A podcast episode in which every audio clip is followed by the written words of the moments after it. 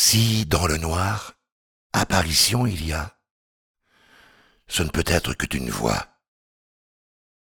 Ceci est l'histoire d'une voix.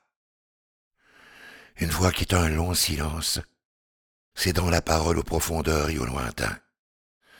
Comme le silence, cette voix est une ombre qui apparaît encore opaque. Il s'agit donc ici de faire apparaître une ombre, non sans vie, cela dit, l'ombre étant toujours affaire de vivant. Du moins, il faut y croire. C'est ce que l'on attend de nous. Croire que soudain, cette voix entrerait dans cette pièce, précédée d'aucun corps, sauf peut-être une âme, venant, tapis sous les mots, pour jouer quelque chose comme une existence devenue destin, rien de moins. Cette voix, c'est la voix de Miracri.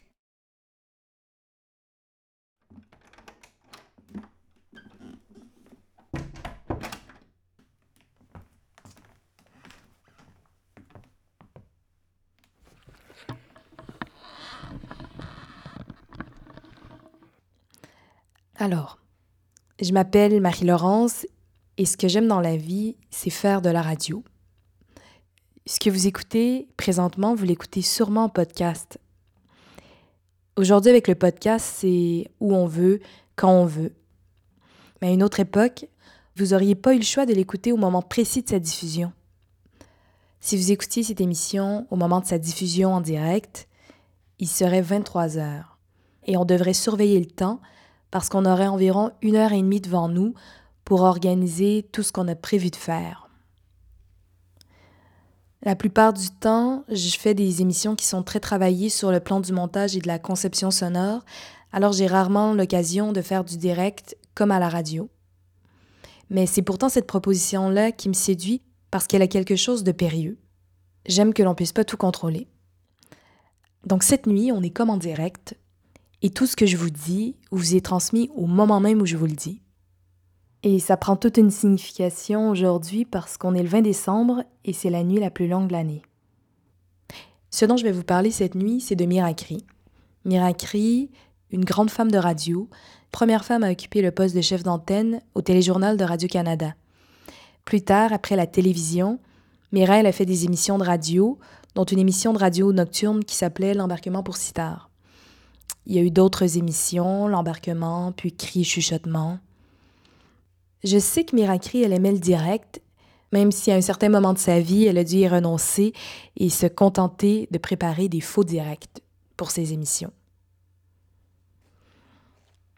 Ce que j'aime de la radio, c'est la voix et ce que ça trahit de la personne qui parle. Ses hésitations, ses doutes, sa respiration, tout ça, ça passe dans le micro et ça signifie quelque chose. Je pense que c'est par là que passent les émotions. Dans les silences aussi. Miracri, elle savait ça. Donc, on, fait comme si on était en direct.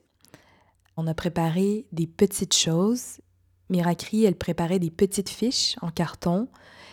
Alors moi aussi, j'ai devant moi quelques notes qui vont m'aider à me guider. C'est rassurant de les avoir, mais il faut pas trop s'y accrocher non plus.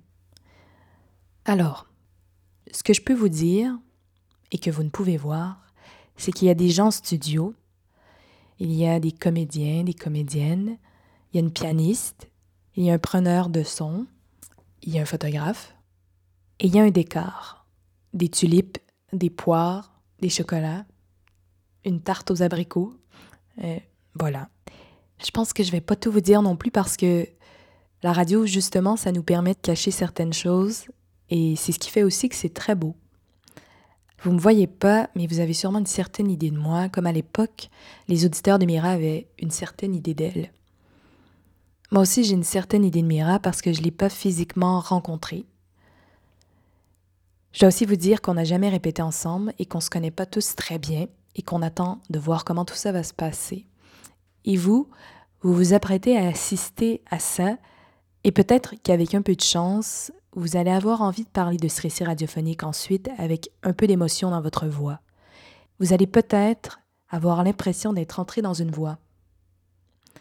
Le titre c'est La nuit miracrée. Et il y aurait beaucoup de gens à remercier, mais on va attendre la fin, le générique, pour le faire.